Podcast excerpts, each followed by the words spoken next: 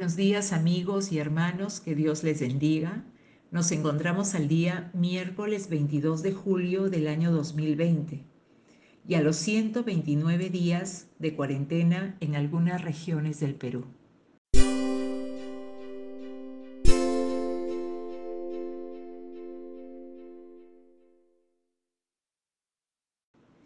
El día de hoy Vamos a hacer una breve reflexión sobre el Evangelio de San Lucas, capítulo 18, versículos del 1 al 8. Este texto está referido a la parábola de la viuda insistente. Bueno, la palabra insistente nos refiere a permanencia, a continuación en algo y a porfiar también acerca de una cosa determinada. El libro de Romanos, capítulo 12, versículo 12, refiriéndose al actuar de los cristianos, nos aconseja el ser constantes, constantes en la oración. La oración es, una, es parte de la vida devocional del cristiano. La devoción del cristiano es medular, es muy importante. Y la oración es parte de la devoción y esta eh, se posiciona en un lugar predominante en la vida del creyente. Por ello, Jesús dedicó tiempo para enseñar al respecto a sus discípulos. Además, la oración proporciona aliento al alma y protección contra toda situación adversa, contra toda adversidad y sobre todo contra el desaliento. Muchas veces el desaliento llega a nuestras vidas, el desaliento, el desánimo, porque las cosas tal vez no salen como esperamos. Entonces eso genera desazón, desaliento. En esta ocasión, Jesús les contó a sus discípulos una parábola Ahora, Jesús hablaba de en parábolas y la parábola es una figura literaria, como ya lo hemos dicho en otra ocasión. Es una historia que se basa en contrastes. Entonces, lo que hoy vamos a, referir cuando leamos el texto es que aquí el Señor va a contrastar, se va a generar un contraste entre lo que entre la figura, entre la situación que se describe y lo que ocurre en el ámbito de Dios, en el ámbito espiritual. Entonces, Jesús les contó a sus discípulos una parábola para mostrarles que debían orar siempre sin, sin desanimarse. Entonces, Jesús insiste sobre el deber de orar. Dice siempre, no a veces, no de vez en cuando, sino siempre. Pero lo interesante aquí también, y debemos detenernos en ello, es que Jesús les cuenta a sus discípulos, no a la multitud, que muchas veces le seguía, le acompañaba a Jesús, sino a sus discípulos. ¿Y quiénes son sus discípulos? Aquellos que son los más cercanos, ese grupo con los cuales él caminaba, él eh, siempre estaba con ellos, Jesús comía con ellos, ellos lo acompañaban y fueron testigos estos discípulos de muchas, muchos de los milagros y de las, de las actividades que Jesús desarrollaba, por ejemplo la oración. Muchas veces les pidió Jesús que oraran, ¿no? Y él también oró y les enseñó a orar, por ejemplo, con la oración del Padre Nuestro que todos conocemos. Pero lo resaltante aquí que Jesús esta parábola les, se las cuenta a sus discípulos, aquellos que son los más cercanos a Él, para mostrarles que debían orar siempre sin desanimarse. Como es el Señor que conoce la naturaleza humana que conoce al ser humano, nos conoce mejor que nosotros mismos y sabe que el desánimo siempre viene a nosotros. Es, así. Y les dijo lo siguiente, había en cierto pueblo un juez que no tenía temor de Dios ni consideración de nadie. A este juez se le conoce como el juez injusto. Y realmente si nosotros hacemos como que le echamos una mirada a lo que ocurre en nuestro medio, sabemos que esto es así. Ahí estaba un juez que dice la Biblia no tenía temor de Dios, es decir, no respetaba a Dios, ni tampoco consideraba a nadie. Por eso se le conoce con el nombre del juez injusto. En el mismo pueblo había una viuda que insistía en pedirle. ¿Cuál era su pedido? Hágame usted justicia contra mi adversario. Ese era el pedido de la, de la viuda. Y la viuda, pues, era una viuda que insistía, era constante en su pedido, permanecía en su pedido, ¿no? Continuaba siempre, no se apartaba de eso en el tiempo. Ella siempre insistía en pedirle lo mismo, hágame usted justicia contra mi adversario. Durante algún tiempo el juez se negó, pero por fin concluyó.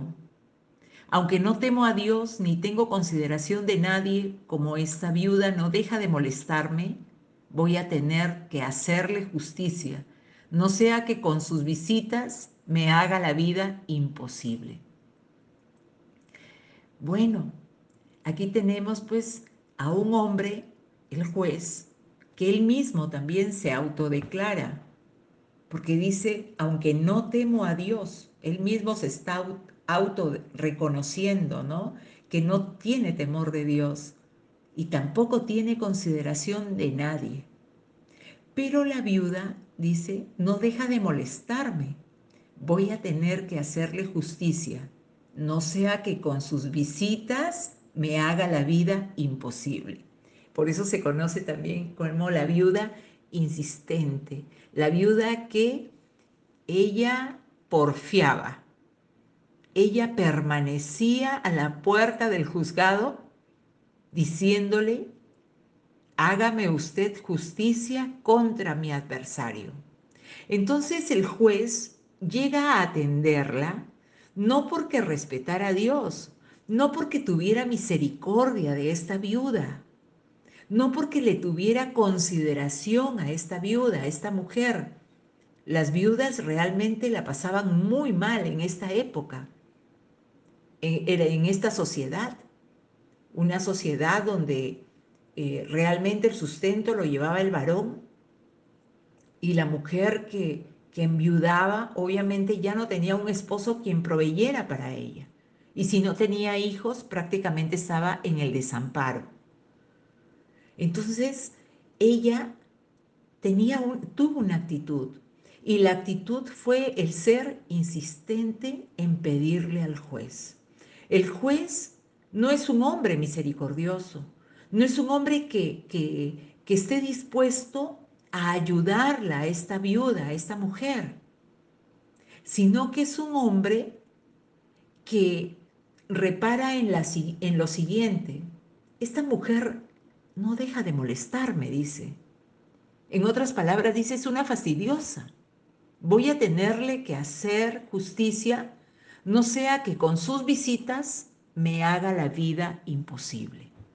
Entonces, por la insistencia de la viuda, este hombre, este juez, decide hacerle justicia. En el versículo 6 continuó el Señor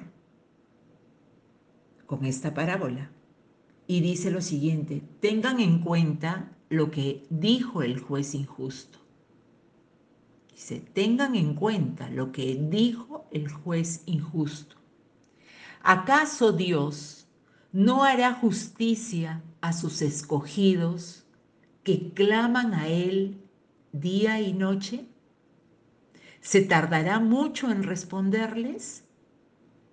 Les digo que si les hará justicia, les digo que sí les hará justicia y sin demora. No obstante, cuando venga el Hijo del Hombre, ¿encontrará fe en la tierra? Esa es la enseñanza.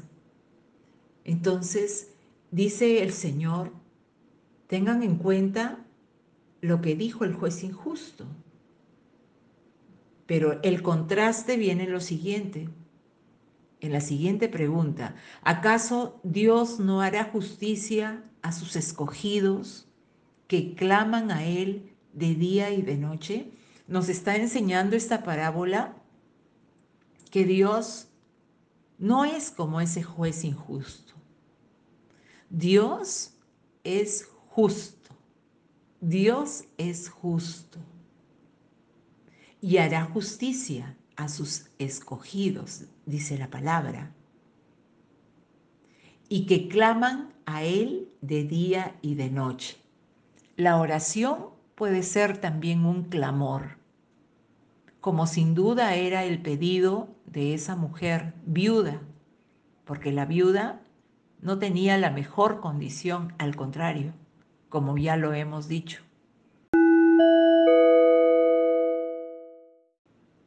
Entonces, es la forma como nos invita el Señor a través de esta palabra, cómo nos enseña a permanecer en la oración.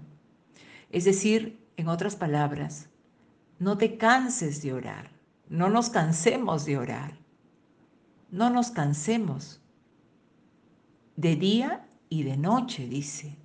¿Acaso Dios no hará justicia a sus escogidos que claman a Él día y noche? ¿Se tardará mucho en responderles? Les digo que sí les hará justicia, porque Dios es bueno. Y ese es parte de los atributos de Dios, que Dios es Padre, ¿no? Nosotros somos sus hijos y que ¿qué padre no atiende a sus hijos? Dios es bueno y sabe atender con amor nuestra oración. Y como dice acá en la pregunta, ¿se tardará mucho en responderles? Y la respuesta es, les digo que sí les hará justicia y sin demora, y sin demora. Cuando compartíamos, por ejemplo, el texto de, la, del, de Lázaro y su familia, decíamos que Jesús cuando oyó la noticia de que su amigo Lázaro había muerto, se tardó dos días más en regresar, pero que esa tardanza tuvo un propósito. Entonces, el pedido de las hermanas de Lázaro, que fue escuchado por Jesús, que fue atendido por Jesús, sin embargo, hubo una demora, y una demora que tuvo un propósito, un buen propósito. No fue inmediato que él oyó la noticia de la enfermedad de Lázaro y retornó, llegó a la casa de Lázaro corriendo para hacer un milagro. No, Jesús se demoró. Así ocurre muchas veces. Puede ser que la respuesta no sea inmediata o puede ser que la respuesta sea de manera inmediata y sin demora, como dice acá. No obstante, cuando venga el Hijo del Hombre, encontrará fe en la tierra. Y ese es el propósito de la oración. La oración proporciona aliento y protección contra el desaliento mientras esperamos el, retorno de, de Cristo a la tierra. Sabemos por las escrituras que Cristo viene nuevamente, por segunda vez. Así está escrito en la Biblia. Y los cristianos no se sienten abrumados esperando al Señor, sino que perseveramos en la fe. Y esta perseverancia, eh, digamos que se ve alentada esta perseverancia por la oración. La oración no puede ser de ninguna manera una práctica aburrida ni tediosa. Al contrario, debe ser una actitud de corazón, una actitud sencilla, sincera también. Jesús le dio un vuelco a todo esto cuando estuvo acá en la tierra. la, oración que hacían los fariseos y el pueblo judío era un, una devoción y una práctica que se exhibía y se exponía hacia afuera, mientras que Jesús habló acerca de la oración en otros términos, como aquel acercamiento al Padre, de manera honesta, de manera sincera. Entonces, la oración supone desarrollar una íntima relación con el Dios viviente que nos permite disfrutar de una vida cercana al Señor. Esta práctica, esta devoción debe ser eh, realizada con fe. Sin fe es imposible agradar a Dios. Nosotros no vemos a Dios porque Dios es espíritu, pero como un ser espiritual y un ser omnipresente, Él está en todas partes. Quiere decir que ahí, en el lugar donde usted se encuentra, ahí está el Señor.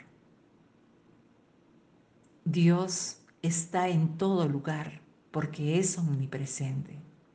Es un ser espiritual. El Padre es un ser espiritual.